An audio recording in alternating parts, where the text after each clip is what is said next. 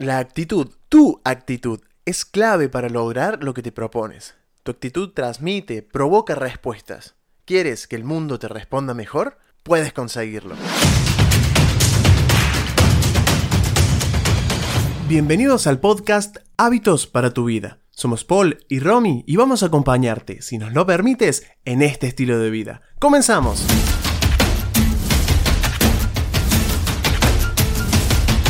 Cultivar el hábito de la gratitud es clave para diferenciarte y convertirte en una persona que aporte al mundo, una persona agradable y que la gente quiera tener cerca. Nuestra actitud transmite, provoca respuestas en el mundo. Si logramos modificar lo que nuestra actitud transmite, se modificarán las respuestas del mundo que nos rodea. Para cultivar la actitud como un hábito, lo primero que debemos saber es que es una elección. La elegimos en nuestra vida y trabajamos para conseguirla y para mantenerla.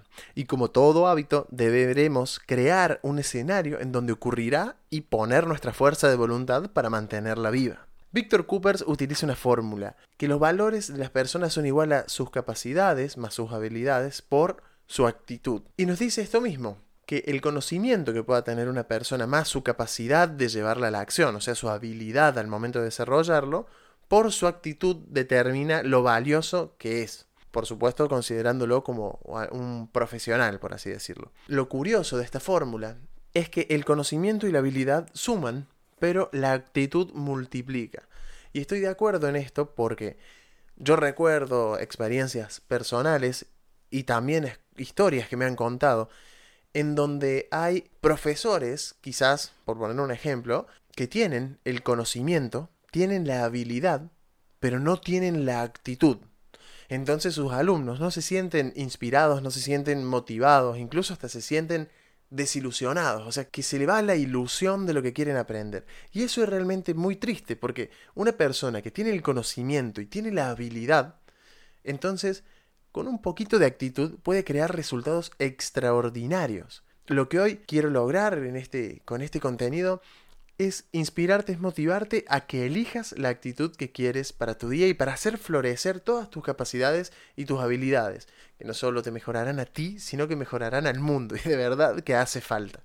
Y volviendo al ejemplo anterior que te mencionaba del profesor de ejemplo que ponía recién, ¿cómo crees que son las respuestas que este profesor recibe del mundo? Recién dijimos que la actitud es un hábito, es una elección, y que nuestra actitud determina cómo nosotros transmitimos al mundo y cómo nosotros transmitimos, digamos, en la misma frecuencia, recibimos las respuestas. Entonces, ¿cómo te imaginas que serán las respuestas que recibe este profesor? Sus alumnos no lo quieren en sus vidas. Hacen lo mínimo esperando sacárselo de encima.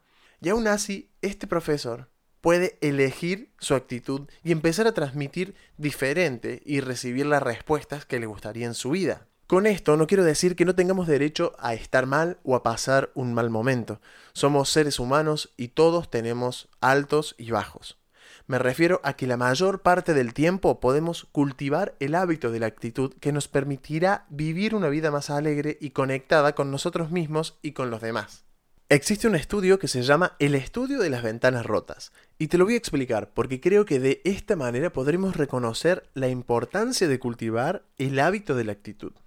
Este experimento se llevó a cabo en el año 1969. Consistía en dejar un coche usado, aparentemente abandonado, en un barrio pobre y conflictivo como es el Bronx en Estados Unidos. Allí se abandonó el vehículo, deteriorado, sin matrículas, con las puertas abiertas, para así observar el comportamiento de aquellos que se toparon con el vehículo.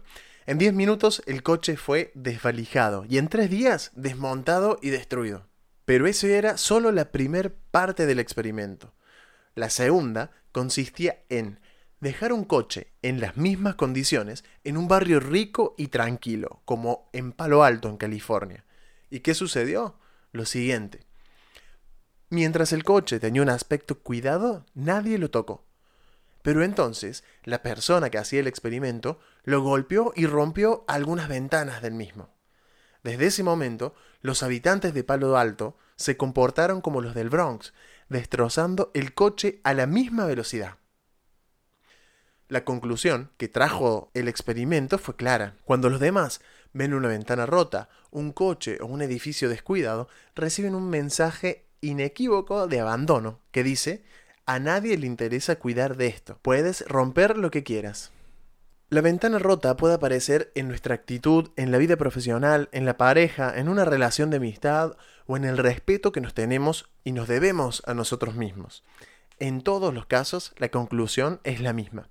Si somos conscientes del daño y no lo remediamos enseguida, el tiempo y el mundo se encargarán de que todo se venga abajo. Recuerdan lo que hablamos antes, si nosotros transmitimos en esa cierta frecuencia, recibimos las respuestas en esa misma frecuencia hay que reparar la ventana rota cuanto antes y cuidar de los detalles, porque lo más grande de la vida se compone de pequeñas cosas. Pregúntate si dejaste alguna ventana rota sin reparar. La actitud y la alegría son un edificio que requiere cuidar los detalles. En resumen, la actitud es un hábito, una elección consciente de cómo me quiero relacionar con el mundo. ¿Y tú? ¿Qué actitud eliges crear hoy?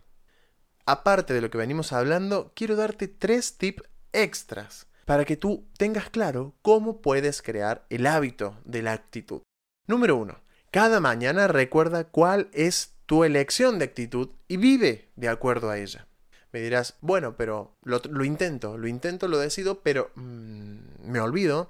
Llegan momentos en donde estoy muy concentrado en otra cosa o algo me sacude y me saca de mis casillas y me olvido. Bien, entonces ahí viene el punto número dos. Pon alarmas que te recuerden en esos momentos donde sabes que te ayudaría a tener una buena actitud. Entonces pon esa alarma que te sorprenderá en ese momento, que quizás sea repetitivo en tu día o quizás no, pero puedes colocarlo. Si sabes que más o menos a la tarde te suele fallar un poco la actitud que consideras necesaria para adquirir y obtener los resultados que quieres, pon la alarma ahí. O pon la alarma las veces que quieras en tu día. Puedes ponerla a cada rato si es necesario al principio y luego verás cómo lo irás incorporando como un hábito en tu vida. No podemos confiar en que recordaremos la importancia de nuestra actitud en todo momento. Ayúdate con las alarmas. Crea el escenario para que lo que quieras suceda. Punto número 3. Reconoce y valora tu esfuerzo en mejorar tu actitud. Y sé consciente en todo momento de que no solo estarás creando mejores circunstancias para ti, sino que también para el mundo entero. Y de verdad, como te dije antes, hacen falta personas con actitud en todos lados. Si eres o serás una de esas personas con actitud, quiero decirte desde lo más profundo de mi corazón, gracias. Gracias por elegir esa actitud, gracias por hacer de este mundo un lugar mejor. Gracias, gracias, gracias. Hasta luego.